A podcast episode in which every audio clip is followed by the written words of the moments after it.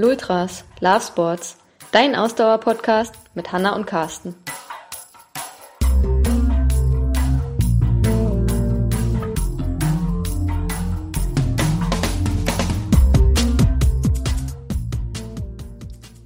Folge 57. Eine sportliche Liebeserklärung an die USA.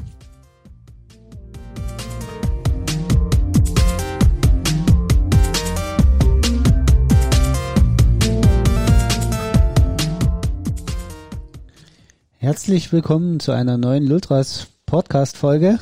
Hello, good evening and uh, what's up? Äh, Okay, du hast äh, schon verloren. ja, ja. Die Ihr seht, Anspielung wird auf das wieder- Thema der heu- heutigen Folge hast du. Ihr seht ähm, wieder, ich bin angenommen. hervorragend vorbereitet. Alles wie Gegensatz Zu meiner Frau. Meine Frau hat mir heute kurzfristig gesagt, lass uns doch mal das Thema wechseln, was wir eigentlich geplant hatten, äh, wie wir es auch in den letzten Podcast-Folgen angekündigt haben. Darauf müsst ihr euch noch eine Woche gedulden. Wir haben entschieden kurzfristig, dass wir uns noch mal einem anderen Thema widmen. Äh, bisschen getrieben dadurch, dass bei uns heute den ganzen Tag amerikanische Nachrichten im Fernsehen liefen irgendwie und dort gibt es ja aktuell nur ein Thema, die Wahl. Äh, wenn wir jetzt aufzeichnen, ist es noch ein Tag quasi vor dem Election Day. Also es ist Montagabend bei uns. Genau. Und da kam uns so die Idee, dass wir uns mal dem amerikanischen Sport widmen müssen.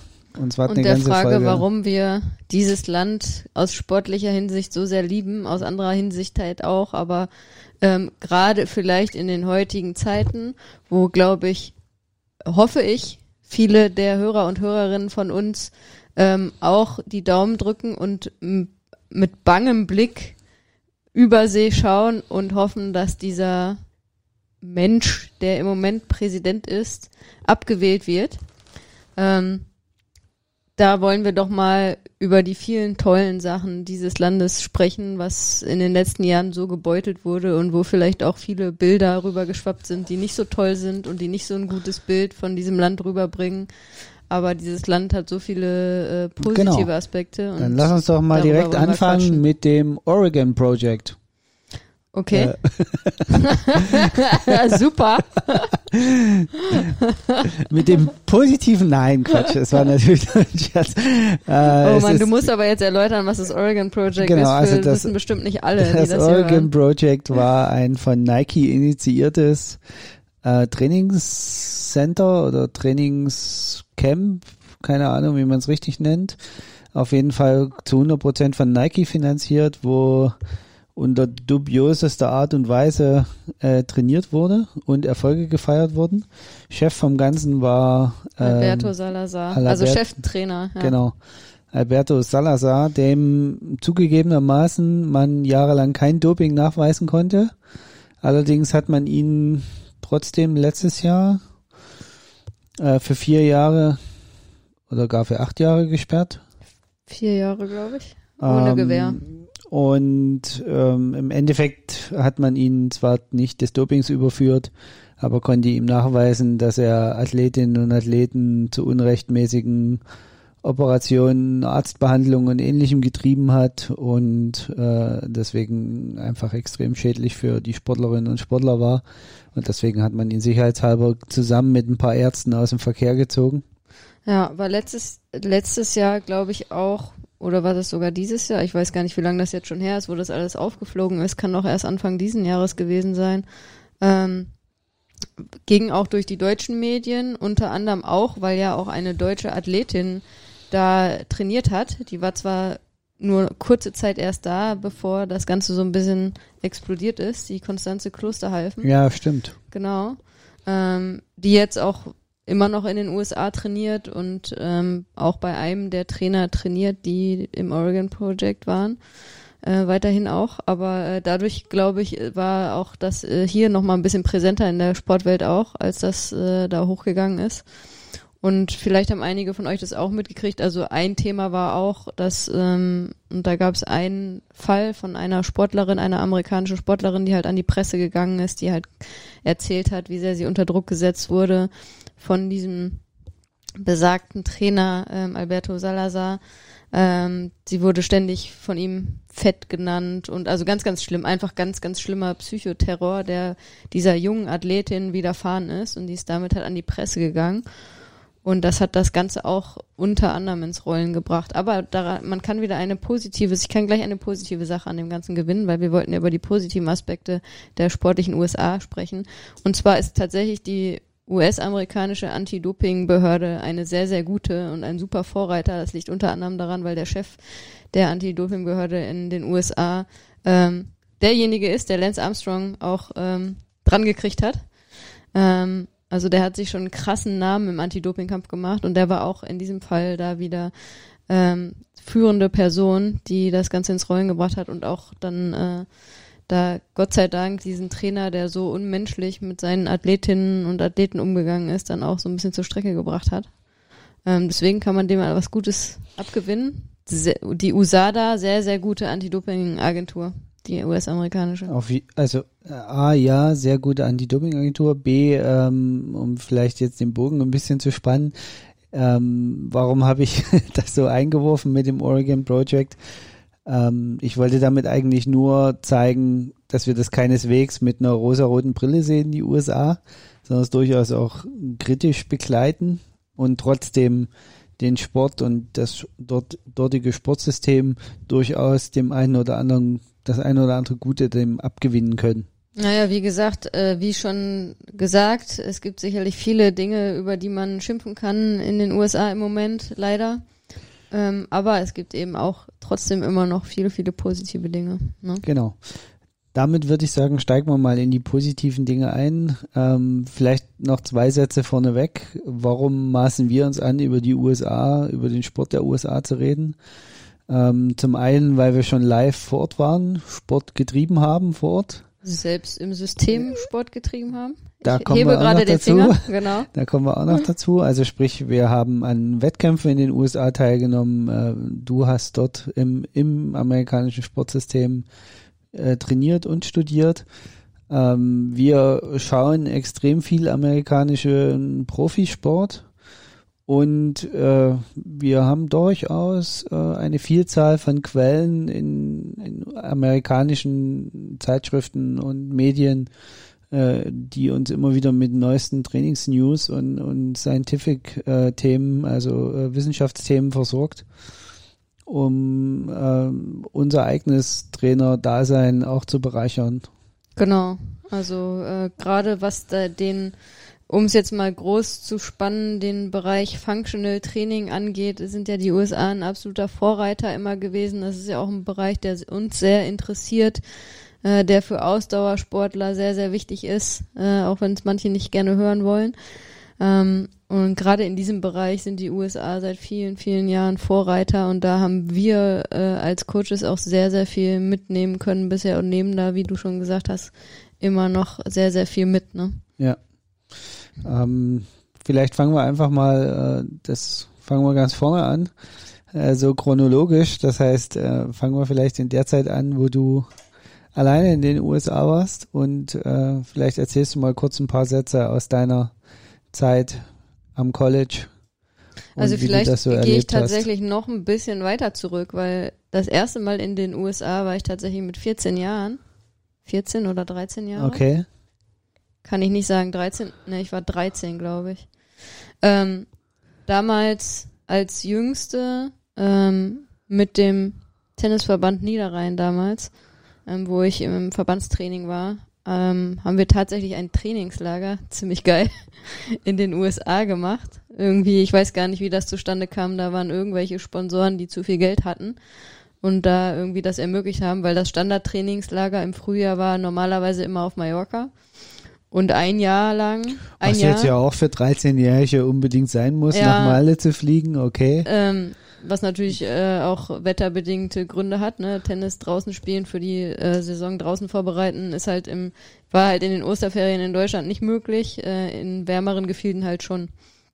Ähm, aber eben dieses eine Jahr sind wir halt nach Florida geflogen. Ähm, das war halt natürlich schon ziemlich fett. Und auch da war ich halt, also ich war die Jüngste Ähm, ich war allein, also ne, es waren jetzt nicht meine Eltern dabei oder so, sondern wir wurden halt von den Trainern betreut und war halt mit anderen ähm, Tennisspielern und Tennisspielerinnen da. Und das hat mich natürlich schon dann, also hat mich natürlich schon sehr geprägt dann auch. Ne? Also ich war damals auch schon äh, als junges Mädchen genauso wie heute äh, sehr sportverrückt und in alle Richtungen Sport interessiert. Also ich habe da viel auch schon so US-Basketball geschaut und ähm, da habe ich noch die Erinnerung dran. Wir waren, ich weiß gar nicht warum, aber irgendwie die erste Nacht, wahrscheinlich weil wir da dann spät angekommen sind. Die erste Nacht waren wir in einem Hotel und ähm, danach sind wir dann zu dem Komplex, wo auch die Tennisanlage war, dann gefahren und da waren wir halt in so Apartments untergebracht, wo wir mit mehreren Leuten in einem Apartment waren. Ähm, aber die erste Nacht waren wir im Hotel und ich kann mich genau erinnern, dass wir da irgendwie dann Basketball halt geguckt haben und uns Pizza bestellt haben. das war so richtig, so dieses Image, was man irgendwie so hatte.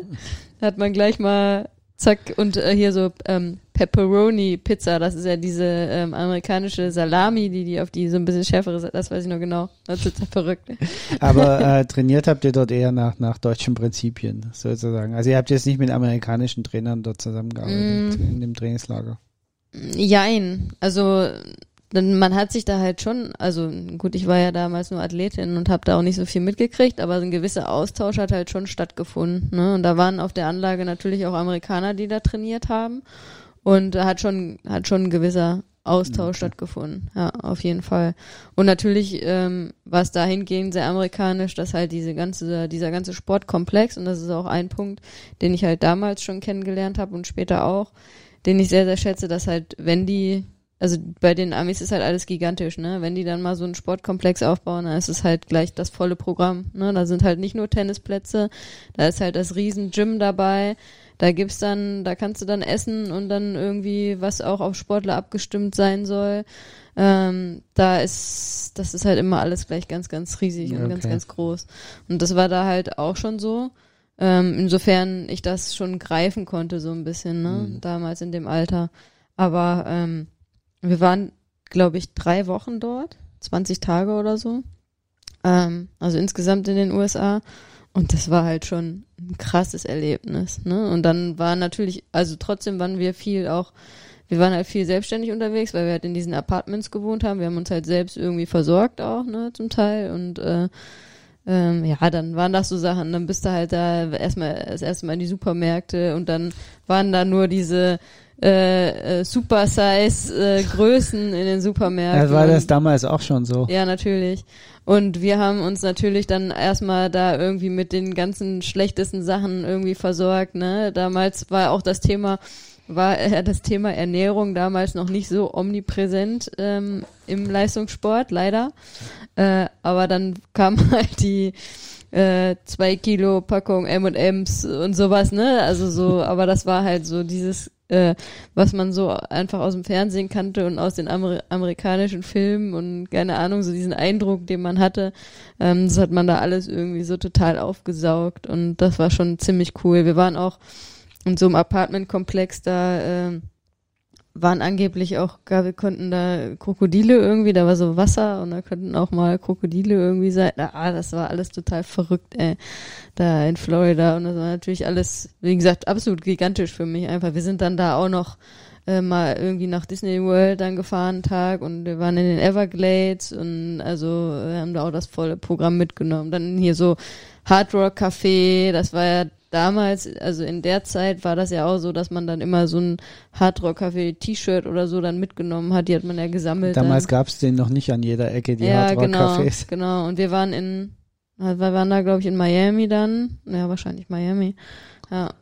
Und ähm, ja, das war halt alles einfach so total gigantisch, ne? Und dann habe ich mir da natürlich irgendwo so ein Basketball-Trikot damals gekauft und ach, das war, ja, das war einfach cool, ne?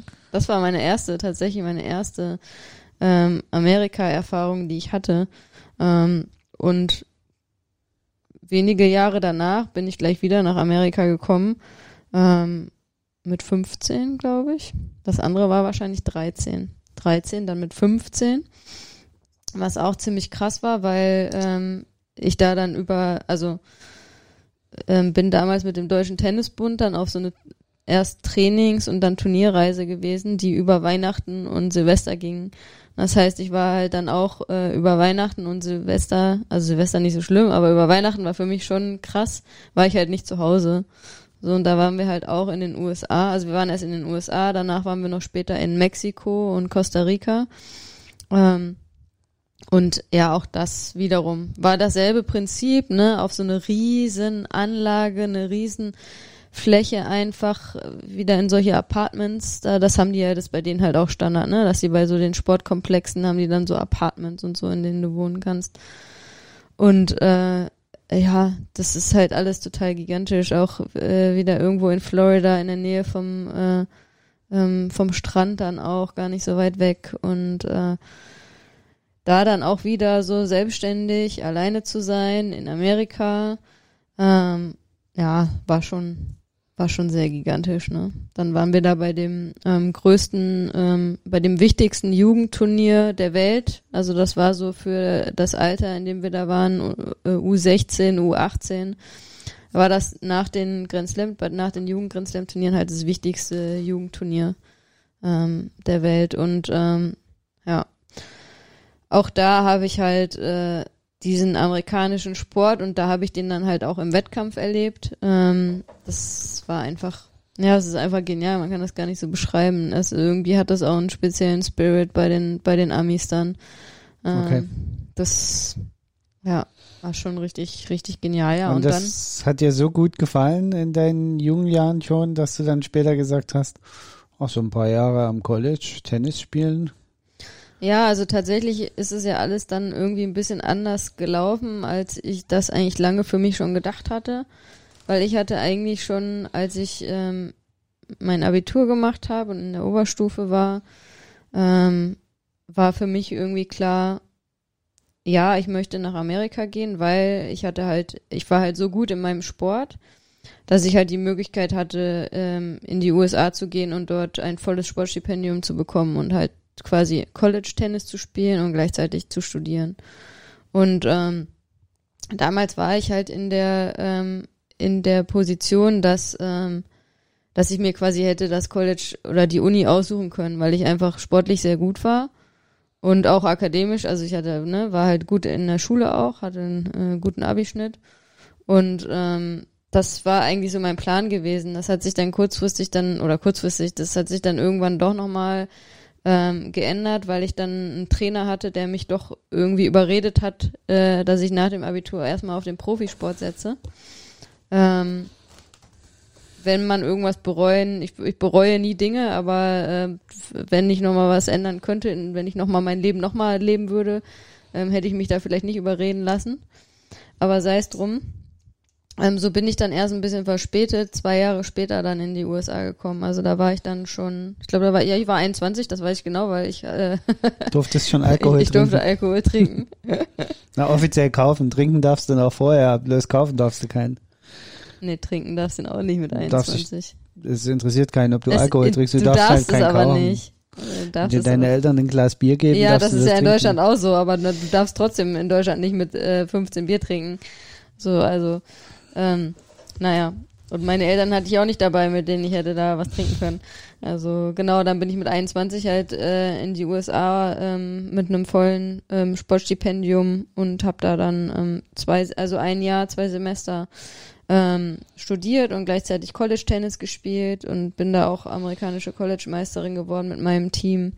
Und das war auch schon ähm, eine coole Erfahrung, ne? Ohne Frage. Also allein so, auch das ist also viele Dinge, die man halt, also zumindest ich in meiner Kindheit, in meiner Jugend über amerikanische Filme irgendwie so rübergebracht kriegt und gerade so diese Teenie-Filme, ne, auf dem College und Abschlussball und sowas, ne, da gibt's ja zig Filme irgendwie.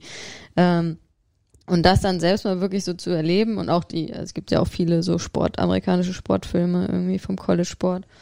Ähm, das ist halt schon was Besonderes, zumal das halt wirklich so ein bisschen was Einzigartiges ist, diese äh, Verbindung von akademischem und dem Sport, ne? Das war leider ja auch immer so und ist ja auch nach wie vor so, dass es das in Deutschland halt in dieser Form nicht gibt und auch in anderen Ländern in dieser Form nicht gibt. Und äh, das war dann auch wiederum das Coole, dass halt eben zum College-Sport nach Amerika auch teilweise ähm, Sportler und Sportlerinnen aus der ganzen Welt gekommen sind. Mhm. Ne? Also ich in meiner Tennismannschaft war eine Amerikanerin und der Rest, und wir waren irgendwie zehn, zehn äh, Mädels, der Rest äh, war äh, aus der ganzen Welt, ne? Kam aus der ganzen Welt. Also Mhm. äh, Ähm, mal ein Blick auf, auf wirklich das, das Trainingstechnische. Äh, jetzt aus deiner heutigen Erfahrung, damals hast du es vielleicht noch nicht so gesehen, aber wie würdest du es heute sehen? War das jetzt super professionelles, strukturiertes Training oder sagst du, naja, eigentlich waren die, haben wir da nur äh, ja äh, irre trainiert, also wie wild oder gar nicht trainiert oder das war einfach eine Katastrophe oder wie würdest du das heute, wenn du es heute beurteilen müsstest, das Training oder bewerten würdest? Wie würdest du dein Training damals bewerten?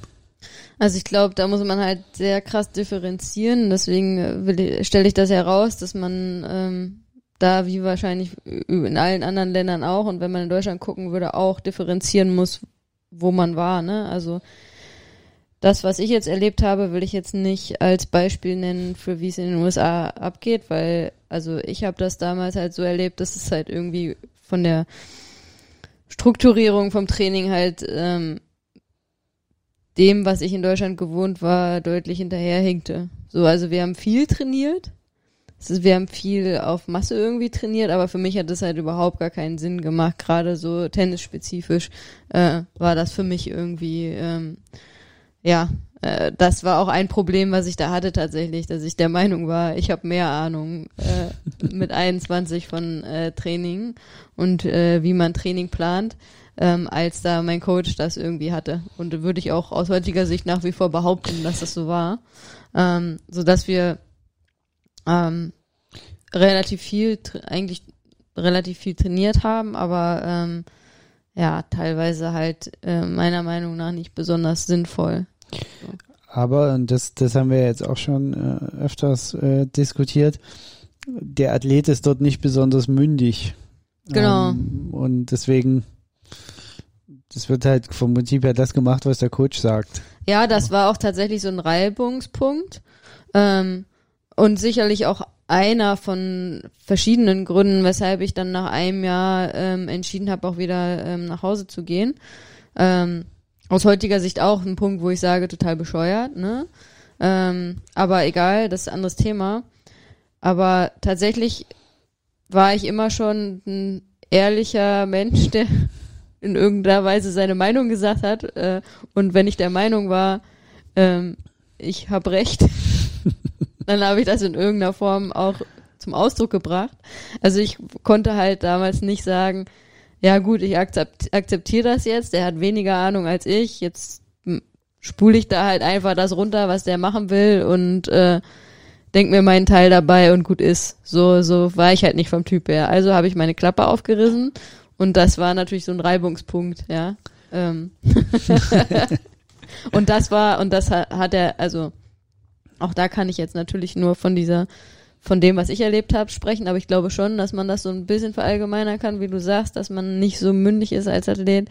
Ähm, also er hat das halt, das ist, der hat das überhaupt nicht verstanden, dass ich da irgendwas gesagt habe. Das hat er, das, das ging gar, also das hat er einfach nicht verstanden. Das war jetzt nicht so, dass der, ähm, dass er da jetzt irgendwie aggro geworden ist oder so, aber der hat das einfach nicht verstanden, dass ich als Sportlerin ihm gesagt habe, ey, du hast keine Ahnung. Das macht überhaupt gar keinen Sinn, was du hier machst. Das lassen wir jetzt einfach mal so stehen, weil ich würde gerne noch auf einen anderen Aspekt äh, dort eingehen, äh, wo du auch vom, ich sag mal, von deiner eigenen Erfahrung heraus erzählen kannst. Und zwar ist das äh, der Respekt, der dort gelehrt wird. Ja, das Etwas, ist der was wir absolute Hammer. sehr schätzen, auch wenn wir uns Profi-Spiele angucken. Also, dass dort quasi der Respekt gegenüber dem Gegner, aber auch gegenüber Schiedsrichtern und anderen Trainern äh, krass in den Vordergrund gerückt wird. Erzähl mal ein bisschen. Ja, also das ist wirklich, wirklich krass. Und das war, das war einer der, der positivsten Punkte, die ich da auch gelernt habe in dem Sport, äh, in, in dem Sportsystem. Also ähm, im Tennis ist es ja nun mal so, dass durchaus da mal geschimpft wird und ähm, die Leute, die mich kennen, die glauben das immer gar nicht, die mich als Tennisspielerin nicht kennengelernt haben, aber ich war durchaus äh, nicht ähm, sehr ruhig auf dem Tennisplatz, sagen wir mal so. Also da wurde schon mal geschimpft und ähm, und das habe ich aber da dann, also gleich, aber also das war überhaupt kein Problem, weil du kommst dahin, du bist in diesem Team. Auch ein Punkt, über den wir gleich noch sprechen können, dass dieser Team Spirit, das ist nämlich auch was ganz Besonderes. Aber du kriegst auch gleich diesen, diesen, dieses Gefühl, dieses gegenseitigen Respektes, das ist halt gleich da, das erfährst du einfach. Das ist jetzt auch nicht so, dass du da irgendwie hinkommst und die, der dann ähm, du dann erstmal eine Schulung kriegst, wie du dich als Led irgendwie zu verhalten mhm. hast oder so, sondern das ist halt einfach Learning by Doing, aber du spürst es halt gleich einfach. Und da ist es halt so zum Beispiel, wenn man dann gegen andere ähm, Teams spielt und da verhält sich jemand respektlos auf dem Platz, dann, und das habe ich halt mehrfach erlebt, also ich persönlich nicht, ich habe mich dann zumindest äh, immer respektvoll, so respektvoll verhalten, dass äh, das nicht bei mir passiert ist, also, oder ich habe Glück gehabt, keine Ahnung, aber ich würde sagen, ich habe mich respektvoll verhalten, ähm, dass äh, der eigene Trainer ähm, dich dann ermahnt und dir eine Warning, also eine Warning gibt, also eine Verwarnung gibt, ja. Also im Tennis äh, ist das System so, dass man, ähm, wenn man sich daneben benimmt, und das haben vielleicht auch schon die, die Tennis verfolgen, im Fernsehen auch schon mal gesehen. Wenn da jemand den Schläger zum Beispiel zerhackt, kriegt er eine Verwarnung. Ne? Und jetzt ganz prominentes Beispiel, jetzt bei News Open war ja sogar die Disqualifikation von Novak Djokovic, der ja da eine Linienrichterin abgeschossen hat und dann disqualifiziert wurde. Ne? Also für Fehlverhalten gibt's halt Verwarnungen oder sogar bis hin zu Disqualifikation. Also bei der, ich glaube, bei der dritten Verwarnung oder so wird man disqualifiziert. Bei der zweiten Verwarnung bekommt man einen Punktabzug. Ähm, wie genau das jetzt ist, äh, kann ich gar nicht sagen. ist mir zum Glück auch nie äh, passiert. Aber da ist es tatsächlich passiert, dass halt dann der eigene Trainer ähm, den eigenen Spielern oder Spielerinnen, wenn die sich nicht benommen haben, eine Verwarnung gegeben hat. So, und das also in Deutschland, wenn uns jemand zuhört, der Tennis in Deutschland spielt, ist es unvorstellbar. Ne? Also äh, völlig absurd klingt das.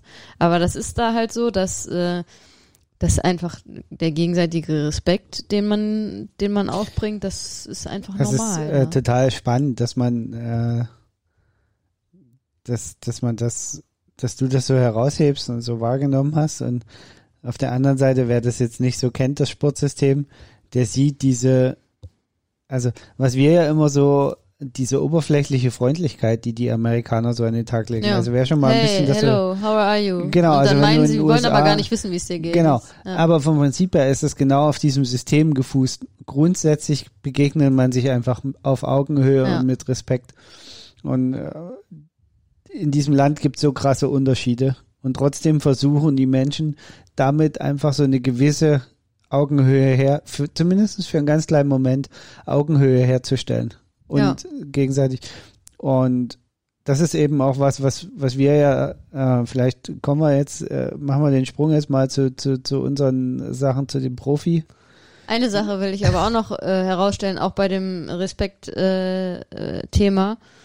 Äh, äh, ähm, wenn du Sportler bist in Amerika und wenn du auf dem College Sportler bist, da bist du da der Hero. Ne? Also ähm, an deiner Uni äh, bist du da wer. Und das ist halt auch sehr anders als das, was ich in meinem Leben in Deutschland erlebt habe, ist, dass halt Sportler generell ähm, als was Positives gesehen werden.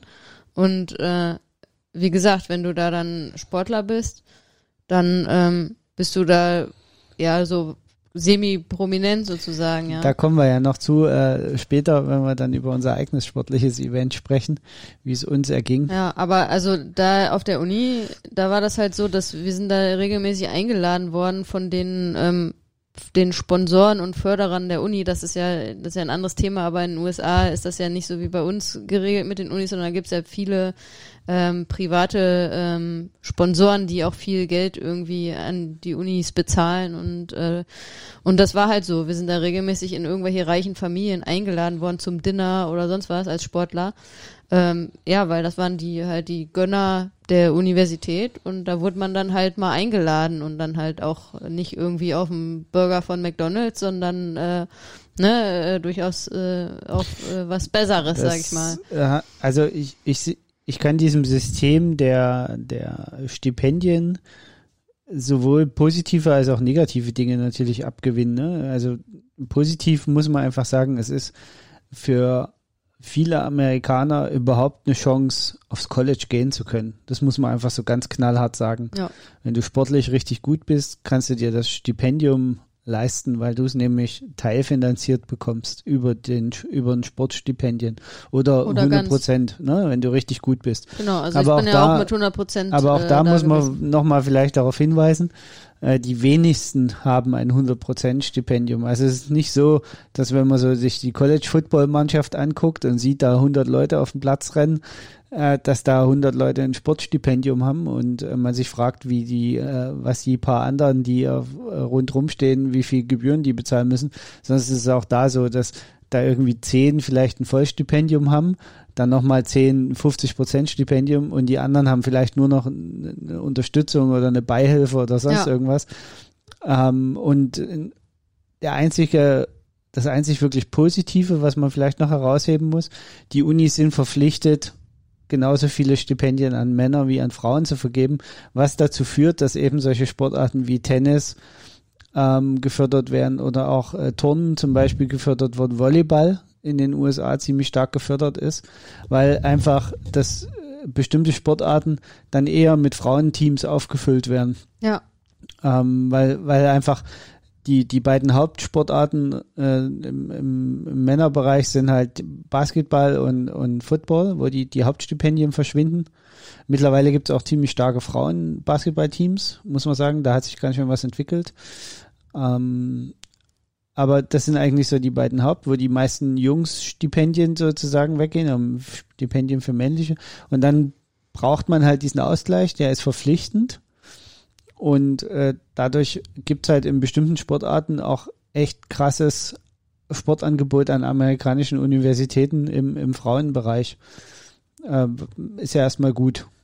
naja, Ähm, das gibt's für die Männer auch, also das muss man schon dazu sagen so und man muss trotzdem super gut sein, um ähm, um da wirklich ein Stipendium zu kriegen und gerade weil das schon so ist, dass die Amerikaner natürlich erstmal die amerikanischen Sportler und Sportlerinnen fördern wollen und auf die ausländischen Sportler und Sportlerinnen erst angucken, so, ne? Das heißt, du musst erstmal, ähm, also du musst eigentlich erstmal besser als alle Amerikaner sein, Amerikanerinnen sein, ne? Also das, ähm, das ist schon so.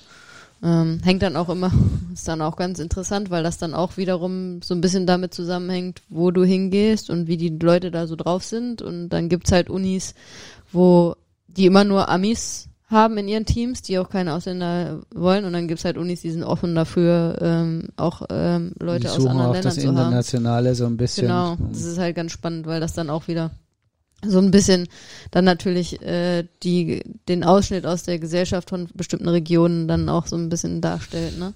Ja. Okay, Genau. äh, nutzen wir das aber wirklich mal, um den Schwenk in den Profisport zu kriegen, weil es gab jetzt, also wir gucken ja viel American Football. Im Moment ist Football-Saison. Wir gucken eigentlich immer äh, sonntags die Spiele, ähm, soweit wir können, soweit uns die, Und abends College Football. und Samstagabend College Football. Aber äh, in Erinnerung blieb mir da von gestern eine Szene, wo ein Spieler disqualifiziert wurde, weil er in einem Gerangel den Schiedsrichter gerempelt hat. ja, Also nicht mal richtig voll irgendwie weggetreten oder so oder irgendwie aggressiv, sondern da gab es ein Gerangel und der Schiedsrichter ist dazwischen und dann hatte sich ein Spieler nicht mehr unter Kontrolle und hat nicht den Gegner weggeschubst, sondern hat den Schiedsrichter geschubst. aber auch echt nur ganz leicht, ne? Im Fußball wäre da gar nichts passiert Genau. bei uns, also in Deutschland im und Fußball. der Spieler wurde halt unmittelbar nach der Szene disqualifiziert. Und da muss man dazu raus. sagen, dass es halt die Leute, die sich im Football nicht so auskennen, also dass ein Spieler im Football disqualifiziert wird, das kommt super selten vor. Ne? Ja, also das ist, ähm, man muss das auch, auch ähm, da könnte man sagen, ja, okay, dort braucht man so strenge Regeln, weil da Also wir müssen jetzt erstmal dazu sagen, 250 dass wir Kilo. das als positiv ansehen. dass er qualifiziert, disqualifiziert wird. Ja, absolut, weil äh, einfach damit sind wir wieder bei dem Punkt, den du vorhin angesprochen hast. Dieser absolute Respekt.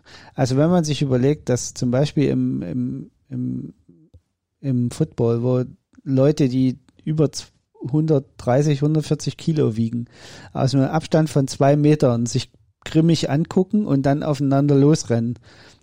Aber in dem Moment, wo die Pfeife ertönt vom Schiedsrichter, ist es die Szene vorbei. Und ab da gilt wieder gegenseitiger Respekt. Ja gut, das äh, geht so, so in der Umsetzung passiert es auch nicht immer. Natürlich sind da Emotionen drin ja und die sind aufgeheizt. Ja. Aber im, in, in 90 Prozent aller Fälle funktioniert das. Und in den 10 Prozent, wo das nicht funktioniert, passiert genau das, was wir gestern gesehen haben. Da wird irgendwo einer rausgeschmissen, ja. wenn er über die Stränge schlägt. Ja, und das ist, glaube ich, das, was wir auch hervorheben wollen, jetzt um mal wieder den Vergleich zum Fußball in Deutschland zu äh, nehmen. Generell der ja, zu Sportarten. Ja, ja, aber äh, der Fußball ist ja, das ist ja quasi so ein bisschen das Pendant zum Football, Basketball in den USA, in Deutschland, weil das ist ja der Sport in Deutschland, ähm, für zumindest die Zuschauer.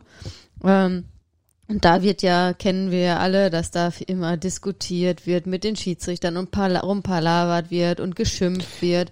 Und äh, das gibt's halt in den ich, USA. Ich muss nicht. meine Aussage übrigens revidieren jetzt Was? wo ich so drüber nachgedacht habe, du hast recht, das ist hauptsächlich im Fußball so, weil ja. im Handball und im Basketball da ist das ja auch, auch nicht so. Genau. Ähm, da gibt's das nicht, weil da wird das wird auch manchmal nicht akzeptiert. ein bisschen so, so kreuz diskutiert. Ja, aber auch da wird es nicht akzeptiert, wenn äh, da lange rumpalavert wird. Das ist nur im Fußball so. Und dann wird immer gesagt, ja, der Fußball und die Emotionen und das muss ja so. Nee, man kann, natürlich Emotionen sind im Sport drinne, aber das heißt nicht, dass man da irgendwie auf den Schiedsrichter losgehen muss. Und also ich halte das auch einfach nur für eine hohle Respektlosigkeit. Wie die Trainer sich ähm, am Rand Absolut. verhalten. Also das äh, das nee, das sollte einfach nicht erlaubt sein. Und ähm, wir hoffen ja immer noch, dass sich das irgendwann im Fußball so entwickelt, dass ähm, dass dann auch einfach das nicht mehr, dass das Usus ist, dass es nicht mehr akzeptiert wird. Ne? Ja, man könnte das einführen, ne? Das ist, wäre eine einfache Regel. Schiedsrichter schief angucken, gelbe Karte. Fertig aus. Äh, das machst du, ziehst du eine Saison durch, danach haben es ja alle begriffen. Schiedsrichter, die das machen. Also ich weiß auch in den äh, äh, in den unteren Ligen teilweise so, dass ähm, jetzt schweife ich ein bisschen ab, aber das muss ich gerade erzählen, was kommt mir gerade in den Sinn. Ähm, mein äh, mein Papa, der war auch Fußballtrainer und ich habe auch, als ich ganz früh habe ich auch selber Fußball gespielt und ich weiß, ich war viel am Fußballplatz auch und dann gab es teilweise dann, wenn man geguckt hat bei den ähm, beim Herrenspiel, die dann irgendwo in der Kreisliga oder so gespielt haben. Dann ab und zu hieß es dann vorher, ja, heute müsst ihr die Schnauze halten, weil da ist Schiedsrichter XY und ihr wisst, wenn ihr bei dem die Schnauze aufreißt, da gibt's sofort die Karte. also offenbar geht das. Ja, das geht, das ne? Also das ist ja schon auch so, das ist ja doch auch in der Bundesliga so, dass da, dass die Leute wissen, okay, da gibt's einen Schiedsrichter, der führt die Linie, der hat ja jeder Schiedsrichter seine eigene Linie, so ein bisschen, ja. die der hat, ne? Und bei dem, der eine, der lässt halt gar nicht, gar kein Gemecker zu und der andere lässt es halt ja, zu. trotzdem wird über alles wird lamentiert auf dem ja. Platz. Also das ist wirklich, ähm, kommen wir mal zurück zu dem amerikanischen Profisport. Warum gefällt uns dieser Profisport nicht nur, weil der, der Respekt auf dem Platz herrscht, und weil die so völlig geistesgestört mit die Köpfe zusammenschlagen. Also ja, zuge zugegebenermaßen gefällt mir das, aber äh, da war jetzt mal unabhängig. Ähm, was ich noch, ich schätze tatsächlich, dass es in den USA im Profisportbereich nicht so getan wird, als würde es da nicht auch ums Geld gehen. Ganz ehrlich, die amerikanischen Profiligen legen ihre Gehälter offen. Ja. Da weiß jeder, was jeder verdient. Da werden ah, natürlich werden dort auch die Big News verbreitet, wenn einer einen hochdotierten Vertrag unterschrieben hat. Aber die Vereine haben sich auf ganz knallharte Regeln geeinigt, äh, was das Financial Fair Play angeht in ihren Ligen, was meiner Meinung nach nur dadurch zustande kommt, dass ihnen die Liga selber gehört den Besitzern und die genau wissen, dass sie sich damit mehr kaputt machen, wie dass sie sich, äh, dass es ihnen was nützt, wenn jeder so viel Geld ausgibt, wie es irgend geht. Deswegen hat man sich auf Gehaltsobergrenzen äh, oder auf also in den USA heißt das ja der Salary Gap. Das ist äh, quasi die, die Gesamtkosten, die ein Team verursachen darf, äh, was die Gehälter angeht. Das ist gedeckelt. Da gibt's auch ganz viele Ausnahmen und Sonderlocken und Beulen dran. Brauchen wir nicht drüber diskutieren. Aber im Großen und Ganzen darf jedes Team nur äh, den, den Betrag X ausgeben genau. und das ist für jedes Team gleich. Das heißt, ähm, da gibt's halt nicht Bayern München, die dann ein äh, aus einem Topf von weiß ich nicht wie viel Millionen oder Milliarden schöpfen können und dann ähm, Genau, also es gibt zum einen diesen Salary Gap und zum das anderen. Gibt es das sogenannte Draft-System, was verhindern soll, dass eine Mannschaft die totale Übermannschaft über Jahrzehnte wird. Ja. Indem man eben immer das so macht, dass, also das Draft-System heißt quasi, Spieler, die vom College kommen, können sich für die Profiliga bewerben sozusagen, auf die Draftliste setzen lassen und dann wird in umgekehrter Reihenfolge, sagt man, also das schlechteste Team hat die ersten Picks. Genau. Meistens die, also in jeder Runde den ersten Pick sozusagen, bis alle anderen dann durch sind. Da werden auch die Picks verkauft und hin und her getauscht. Das ist ein Riesentheater und das ist eine Riesenshow, da kann man wunderbar Geld mit verdienen. Aber das sorgt im Großen und Ganzen dafür, dass in den Ligen, wo niemand absteigt, weil das muss man vielleicht auch dazu sagen, die amerikanischen Profiligen sind alle so aufgebaut, dass es keine Absteiger gibt. Man kann weder aufsteigen noch absteigen. Ähm, wer dabei ist, ist dabei und wenn eine Mannschaft, äh, wenn ein Besitzer ähm, Lust dazu hat, dann kann er sein Team verkaufen. Also das, das gibt's wohl regelmäßig, aber ansonsten sind das halt die 32 Teams im Football und 32 Teams sind es, glaube ich, auch im Basketball. In der NHL weiß ich gar nicht, wie viele Teams sind, ob es da auch 32 sind.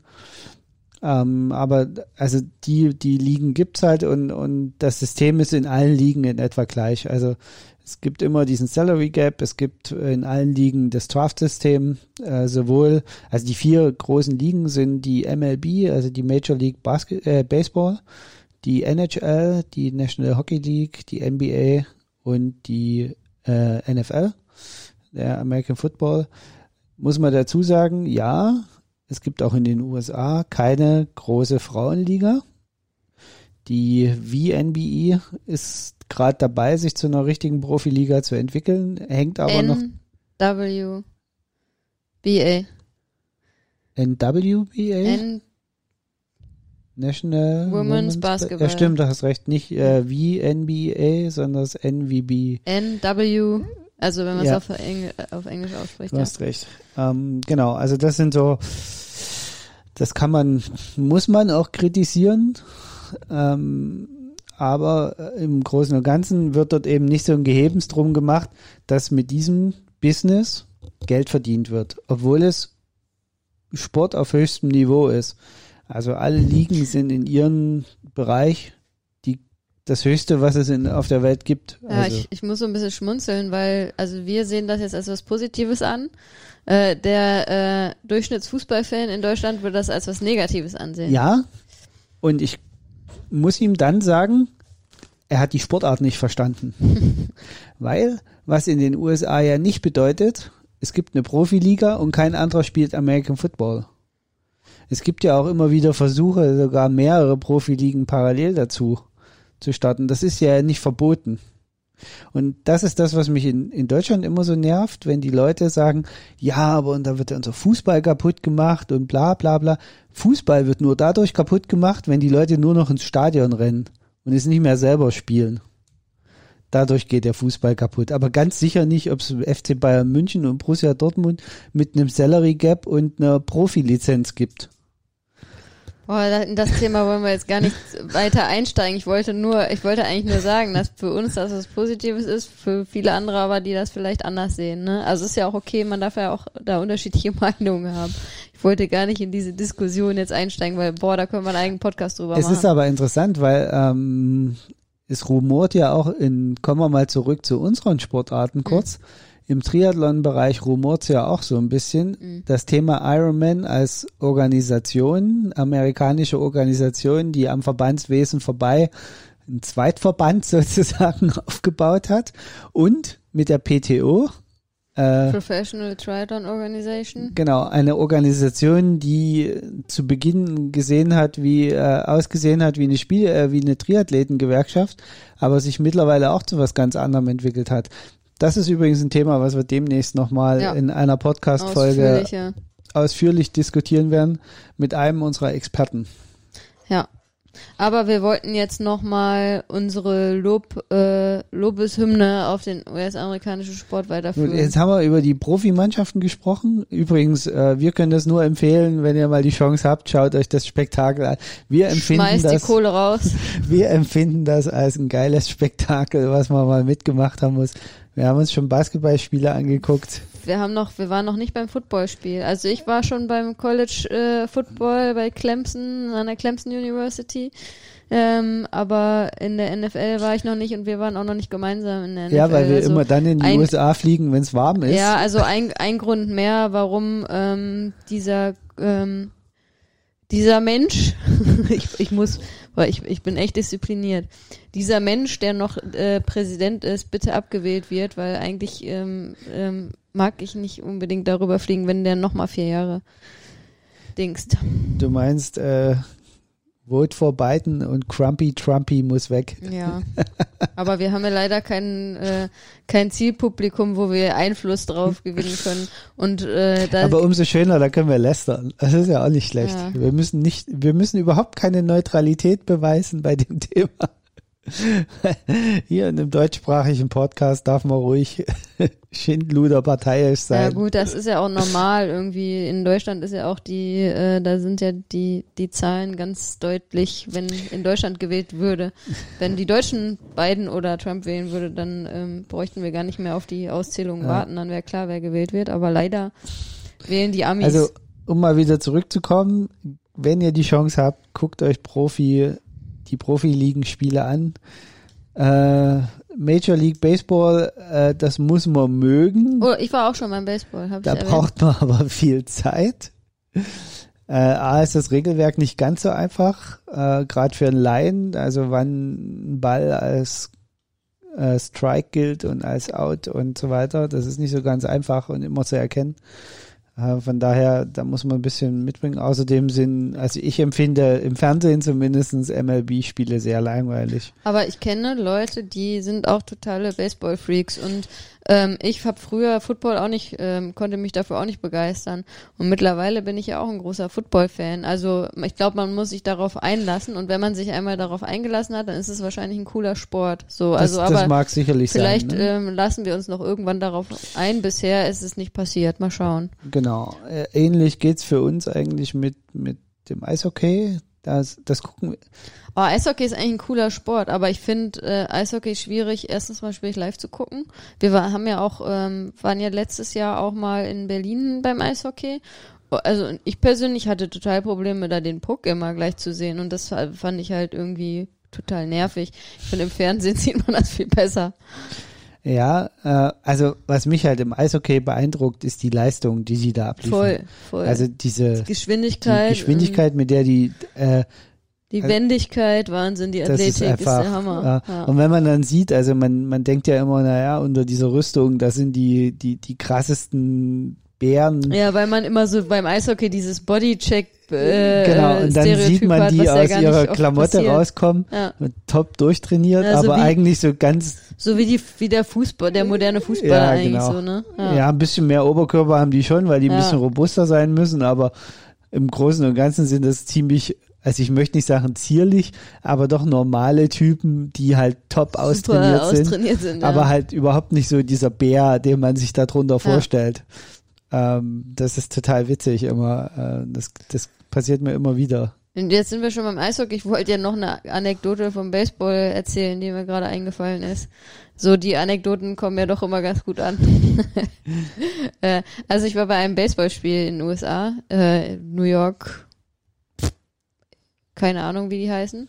Das war nicht das Top New Yorker, ich weiß es nicht. Also ich war auf jeden Fall beim Baseballspiel, also durchaus in der, äh, äh, wie heißt die M? MLB, MLB, ja genau, Major Baseball. Major League MB Baseball. Major League Baseball, so ja. Ähm, und damals habe ich noch überhaupt gar kein Verständnis ähm, für diesen Patriotismus der Amerikaner gehabt.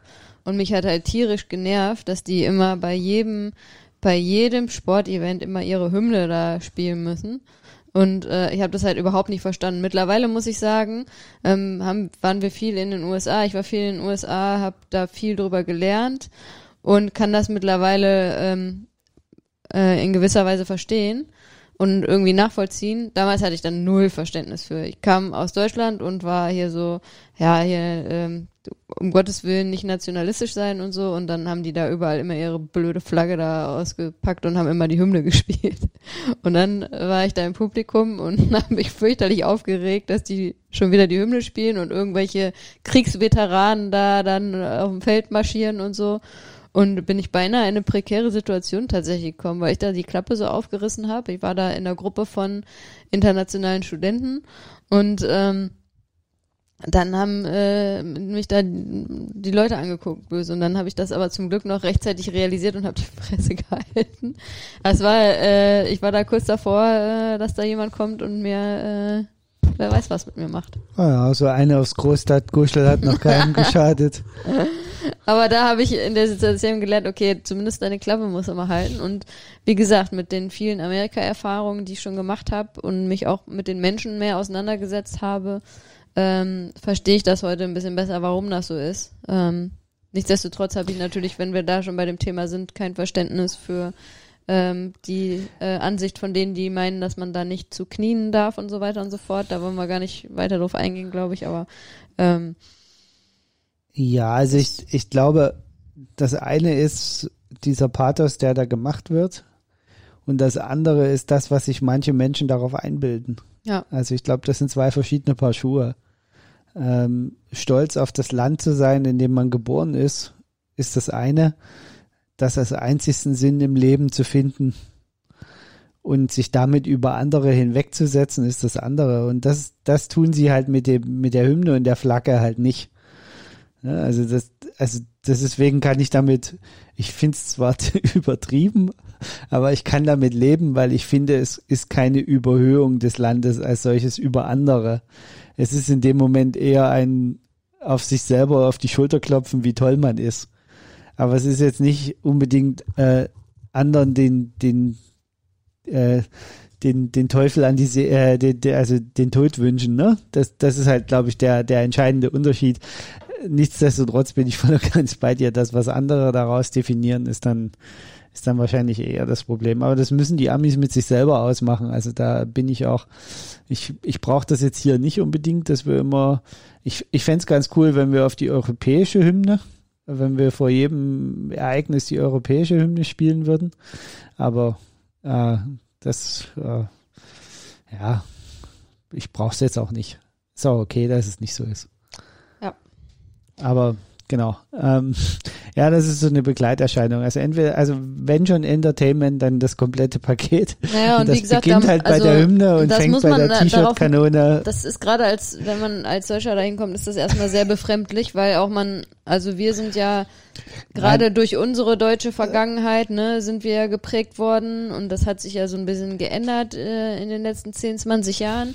Nein, nein, Aber nein. in meiner Kindheit war das noch so, dass ähm, irgendwie irgendwelche Formen von von Flagge, deutsche Flagge und sonst was, das war ja völliges Tabuthema. Das ist ja wirklich erst mit der WM im eigenen Land 2006 kam das ja zum ersten Mal so hoch und seitdem ist das mehr und mehr normal geworden, dass es auch in Deutschland in irgendeiner Weise äh, okay ist. Äh, Finde es nach wie vor befremdlich.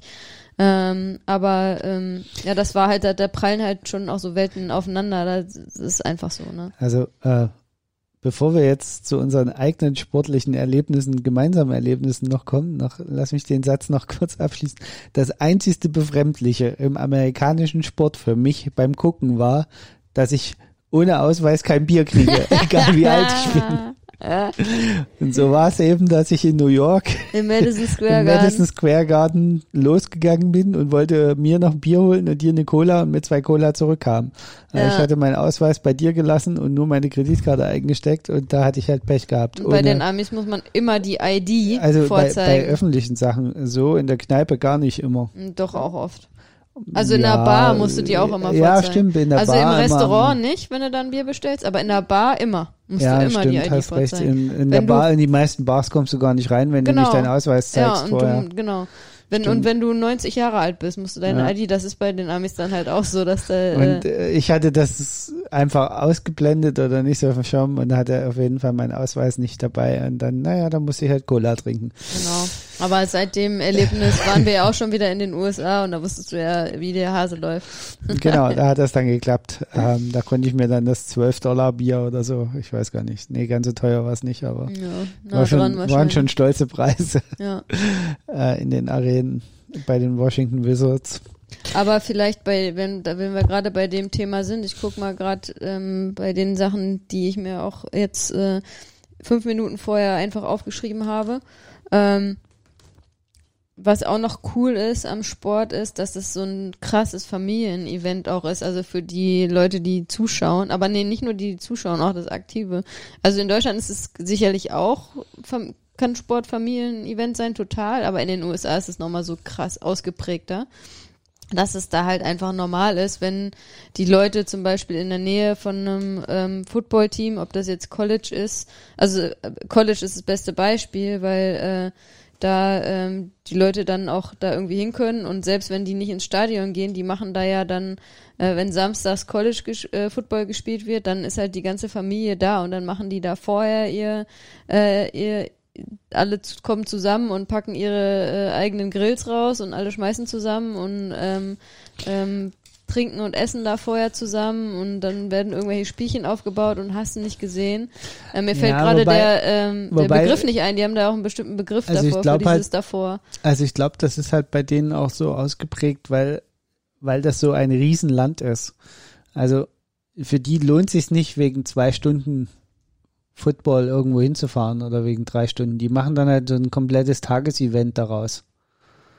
Ähm, das, das ist halt, deswegen ist es, glaube ich, da so ein bisschen ausgeprägt. Also könnte ich mir zumindest vorstellen, dass das einer der Gründe ist. dass es einfach so diese, ja, am Wochenende fahren wir halt zusammen irgendwie, dann erst gehen wir grillen im Park und oder direkt vor dem Stadion und dann äh, danach gehen wir ins Stadion gucken und danach feiern wir noch irgendwo oder betrinken unsere, unsere Niederlage. Ähm, das ist, glaube ich, auch ein bisschen dadurch geprägt, dass die eben dass das so riesige Distanzen sind und die Leute dort einfach mal locker drei, vier Stunden mit dem Auto irgendwo hinfahren, bevor sie überhaupt da sind, wo sie hinwollen. Und dann ähm, baust du einfach noch was drumherum, damit es sich lohnt.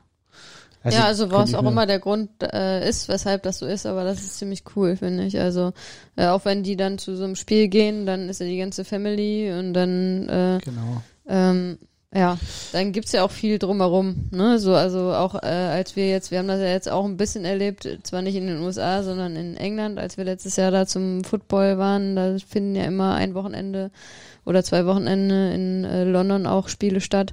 Und das Ganze, allein das Ganze drumherum, ne? Was, was vielleicht noch erwähnenswert ist, äh, was jetzt aber äh, was ich gar nicht werten möchte, was alles, äh, wo ich aber einfach was halt so ist, ist, in den USA fun funktionieren die meisten Systeme nach dem Prinzip, die Winner takes all. Mhm. Ähm, das heißt, so wie wir hier im Fußball, dass wir über das ganze Jahr die Saison ausspielen und der, der, der am besten war, der ist dann der Meister und so. Das ist in den USA in allen Ligen anders. Alle Ligen die Profiligen spielen eine Regular Season, in denen sie quasi nur die Playoffs ausspielen, also die Plätze für die Playoffs. Und in den Playoffs kann sich alles komplett ändern. Also der, der mit Mühe und Not noch in die Playoffs gekommen ist, kann am Ende der Sieger sein und äh, Meister werden. Ja, das ist ja zum Beispiel im Basketball in Deutschland auch so. Ne? Also es gibt ja durchaus auch, ich glaube im Eishockey auch, da gibt es ja auch dieses Playoff-System. Genau, ja. also das ist halt, ja, im, im, Handball, also den beiden beliebten Mannschaftssportarten in, in, in, Deutschland ist es halt nicht so, im Handball und im genau, Fußball. Genau, aber im Basketball, im Eishockey Stimmt, ist es auch so. Ist auch so. Ja. Und, und das ist halt auch nochmal so eine Besonderheit im amerikanischen Sport, dass, dass halt du diese Saison hast, wo die Spiele wichtig sind, wo du aber nur das Ziel hast, quasi in die Playoffs zu kommen. Ja. Und sobald du das Ziel erreicht hast, beginnt die Saison quasi nochmal bei Null. Und ab da, im, im Football ist es ganz extrem, weil ab da ist sofort äh, jedes Spiel dein Endspiel. Verlierst du ein Spiel, bist du raus. Im Basketball ist es, ich spiele ja Best of Seven, also hast du ja doch ein paar mehr Chancen und kannst dich noch rehabilitieren für ein schlechtes Spiel, kannst es ganz gut ausgleichen. Aber im, und im Eishockey auch, im Major League Baseball, die spielen, glaube ich, auch irgendwie Hin- und Rückspiele. glaube ich, auch Hin- und Rückspiele, ja. Und so also, aber im Football finde ich das halt so krass, diese Playoff-Spiele, dieses, dieser enorme Druck, der da natürlich ja. auch für maximal noch vier Spiele aufgebaut wird, bis man Meister ist. Aber in diesen vier Spielen geht es plötzlich um alles oder nichts. Ja. Also ähnlich quasi dem, dem deutschen Pokal. Ja, das macht es halt super attraktiv für Zuschauer, ne? Ja. Ähm, für die Sportler, wie du sagst, natürlich eine unfassbare Drucksituation. Am Ende ähm, gewinnen dann halt auch meistens die, die halt mental stärker sind. Ähm, aber also man kann das natürlich alles, also es hat so seine positiven und seine negativen Seiten. Als Zuschauer ist es halt unglaublich attraktiv, weil es ist, wie du sagst, nicht so wie jetzt bei uns, wenn in der Fußball-Bundesliga halt Bayern München schon äh, acht Spieltage vor Ende der Saison schon als Meister feststeht und äh, es ist äh, deutlich langweiliger. Andersrum ist es natürlich auch grausam, ne, dass auch wirklich nur der Gewinner zählt. Also es ist ja tatsächlich auch so im amerikanischen Sport ganz krass. Also äh, entweder du gewinnst den Super Bowl, aber wenn du im Super Bowl warst, also im Finale von dieser amerikanischen Footballmeisterschaft ähm, und verlierst, dann bist Genau. du ein Verlierer. Bist Verlierer. Ne? Also, du bist nicht Zweiter, sondern Ja. erster Verlierer. Ja. Das ist äh, definitiv so. Und das, das ist, äh, da ist amerikanischer Profisport knallhart ja. und erbarmungslos. Andererseits fällt mir in dem Zusammenhang wieder ein, was wiederum cool ist, sind diese ganzen ähm, Auszeichnungen, die sie dann geben, ne? Also ihr äh, MVP, äh, was gibt's da noch? Also da Ja, wobei, das erinnert mich immer so ein bisschen auch an, an also ich habe ja Amerika auch beruflich kennengelernt und äh, in der Firma, wo ich, oder für die Firma, für die ich in den USA war, Mitarbeiter des Monats. es- also jeder ist mal Mitarbeiter des Monats geworden. Jeder hatte irgendein Zertifikat in seinem Cube hängen, äh, Ja, war mal cool. irgendwas. Und manche durften, äh, bei manchen hing das dann draußen sogar am Eingang so dran und äh, da dachte ich so, okay, also hier ist jeder mal irgendwas gewesen. Ja, und wenn es nur cool. äh, der mit dem grünen Daumen war Ja. oder der die meisten Pflanzen gepflegt hat oder sonst irgendwas. Und das erinnert mich so ein bisschen, wenn ich dann äh, sehe, da wird der, der MVP gewählt und der beste Verteidiger und der mit den meisten Yards und der mit dit und das. Ja, und dann gibt's ja noch die hier Amis den, sind eh so ähm, krass das, statistikverliebt im Sport. All-American Team, Ja. das gibt's glaube ich auch im Football, ne?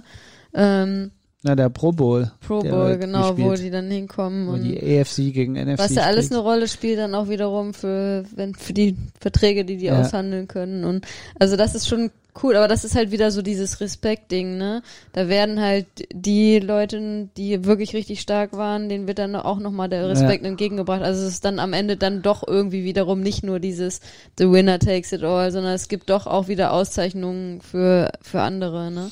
Ja. Ähm, klar, das gibt's in Deutschland auch mit. Also ich meine, da wird ja auch äh, irgendwie der beste Spieler äh, gekürt, der Torschützenkönig. Ich mache immer den Vergleich zum Fußball, weil das so ja die Sportart Nummer eins in Deutschland ist. Ähm, aber das ist irgendwie, da ist halt wieder ein ganz anderes Brimborium, was in den USA halt darum gemacht wird, ne? Und wenn du irgendwie einmal MVP warst, dann musst du dir halt in deinem Leben keine Sorgen mehr machen und sowas, ne? Also das ist irgendwie, äh, ja, es ist, ist krass. Ja, also eins der, der da auch berührenden Beispiele ist, äh, jeder, der mal die, die Abschiedszeremonie für Dirk Nowitzki gesehen hat bei den Dallas Mavericks, der, Ansonsten mal in, auf YouTube dann ja, suchen. weil wie oft dort erwähnt wird, dass er Overall MVP war, und, äh, wie oft er in dem äh, All-American-Team war, wie oft er Final, also er war ja einmal, ne, zweimal Final MVP, glaube ich sogar. Sogar bei seiner Niederlage war er, glaube ich, Final MVP. Also äh, wie oft das erwähnt wird und wie selten im Vergleich dazu erwähnt wird, dass er das Wichtigste nach Dallas geholt hat, nämlich den Titel. Mhm. Und das, Aber die Frage ist, ob das alles erwähnt würde, wenn er den Titel nicht nach Dallas geholt hätte. Das ist eine gute Frage. Ich, ich glaube tatsächlich, dass sie ihm trotzdem einen würdigen Abschied äh, geleistet haben.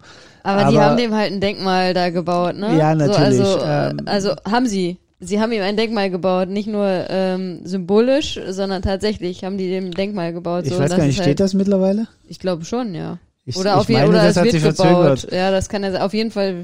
Ich, ich weiß nur, dass äh, die Straße vor dem vor dem äh, vor dem Basketballfield, also vor der Halle, die heißt jetzt Dirk Nowitzki Road. Aber nur das Stück vor der Halle haben sie umbenannt, weil sie die ganze Straße umbenennen, das wäre wohl zu viel Aufwand gewesen. Deswegen haben sie irgendwie ein Stück, wo nur so drei Läden und diese Halle ist, die heißt jetzt irgendwie Dirk Nowitzki Boulevard oder Nowitzki Road oder irgend sowas. Ja. Da sind die Amis halt auch knallhart. Ja. Aber wir Ähm, schweifen gerade schon. Genau, ab. kommen wir mal vielleicht zu unseren eigenen Sporterfahrungen noch. Ja. Ähm, jetzt haben wir ganz viel über deine Zeit in der College äh, ges gespielt und über den Profisport äh, äh, sinniert. Kommen wir vielleicht doch mal zu unserem wir haben ja, also ich, wir sollten gar nicht so ausarten, weil ich glaube, wir haben schon so oft über den New York Marathon erzählt im Podcast. Ähm, aber da vielleicht ein Punkt, der krass ist und das ist halt in den USA, Sport ist für alle da. Es ist egal, ob man schwarz ist, es ist egal, ob man weiß ist, es ist egal, ob man dick ist, ob man dünn ist. Der Sport ist für alle da und egal wer den Sport macht, der wird dafür respektiert, ja. dass er den Sport macht. Und das finde ich halt super genial. Und gerade wenn wir das Thema ähm, übergewichtig haben, dann ist es in Deutschland so, und das haben wir ja auch schon mal thematisiert, ähm, werden die Leute schief angeguckt, wenn die dann irgendwie bei einer Laufveranstaltung unterwegs sind. Also natürlich nicht von der Mehrheit, aber ne, das passiert durchaus. Ähm, und in den USA ist es einfach normal, dass halt auch äh, stark übergewichtige Leute da irgendwie Sport machen und äh, die werden dafür total respektiert, äh, anstatt dass sie, wie es in Deutschland vielleicht mal vorkommen kann, äh, da irgendwie beschimpft werden oder so oder blöd angeguckt werden, dass sie halt nicht die den Typ, die typische Sportlerfigur haben und dann äh, ihnen quasi abgesprochen wird, dass sie Sport machen. Ne? Und das ist halt genial. Der Sport ist für alle da in den USA. Egal ob schnell oder langsam, das haben wir auch schon thematisiert. Wenn man in Deutschland ist, dann ist halt immer gleich, ja, ich bin einen Marathon gelaufen, ja, was für eine Zeit. So ist immer die erste Frage. Und in den USA hat uns das keiner gefragt, ne? Das, das hat überhaupt gar keinen interessiert, was wir für eine Zeit gelaufen sind, ne? Das war einfach nur, oh, ihr seid den New York Marathon gelaufen, krass, ne? Genau. So, fertig. Punkt. Also. Übrigens ähm, was, womit wir auch nicht gut umgehen konnten dass immer dann, wenn irgendeiner, äh, also wie gesagt, das Pizza-Beispiel hat man ja auch schon ein paar Mal, äh, als wir da Pizza essen waren mit unserem Bekannten und unser Bekannter dann stolz erzählt hat, dass wir da im New York Marathon gelaufen sind, der zu dem Zeitpunkt schon 14 Tage her war. Also es war jetzt, wir waren ja dazwischen noch in Washington und Philadelphia, haben ein bisschen Urlaub gemacht und waren dann nochmal in, in Connecticut.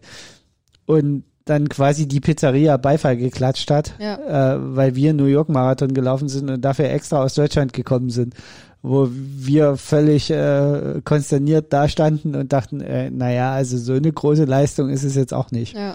Äh, aber das, das war halt schon, äh, ja, das, also und genau wie du es gerade gesagt hast, also ähm, zum einen halt Sport ist für alle da. Sie haben eben auf der einen Seite diese enormen Profiligen, enorm ganz weit oben Leistungssport.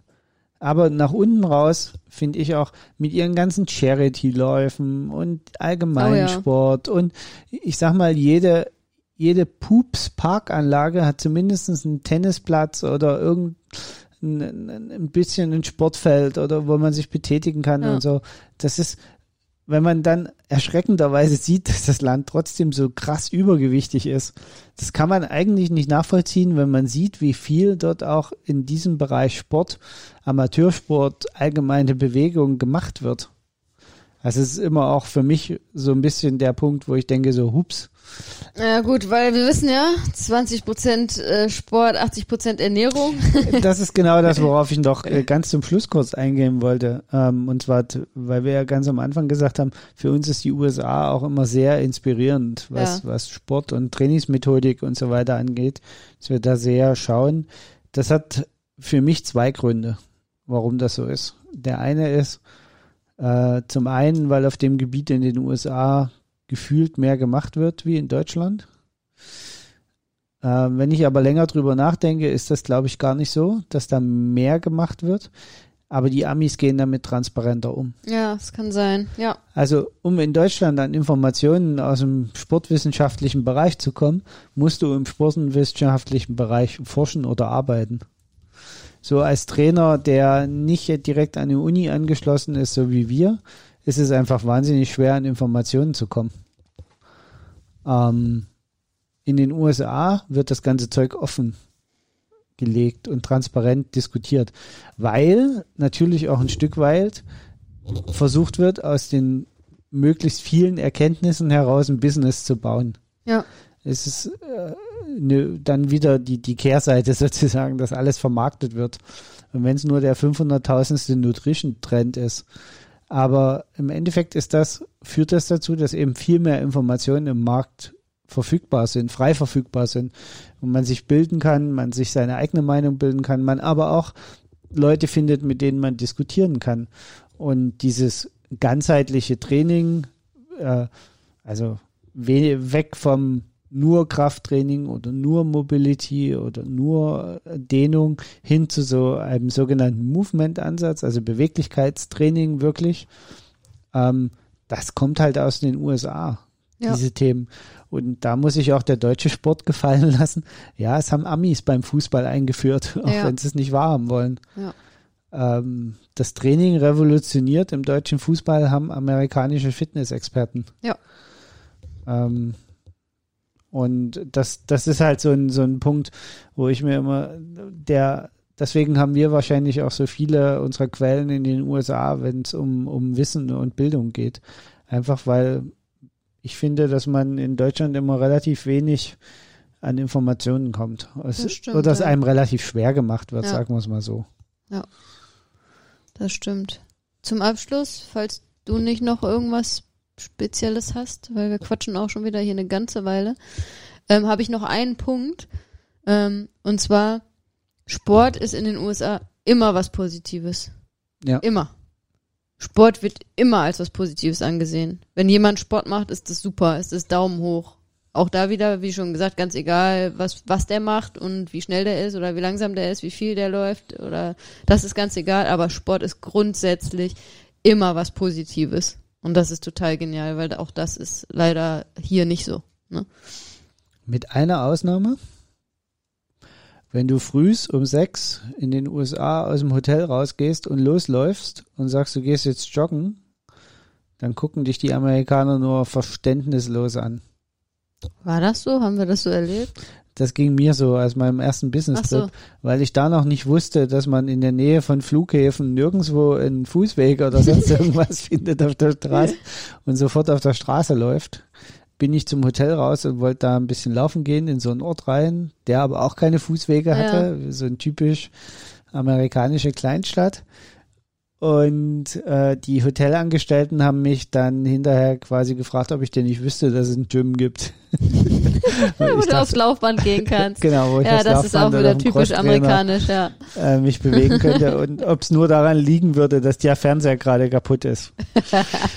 nee, äh, ja, also das war so meine erste Ja. Erfahrung mit Sport machen. Ja, aber wie gesagt, also Ansonsten das hast du vollkommen immer recht. positiv. Sport Immer. ist immer was Positives. Und es wird gefühlt immer auch gefördert.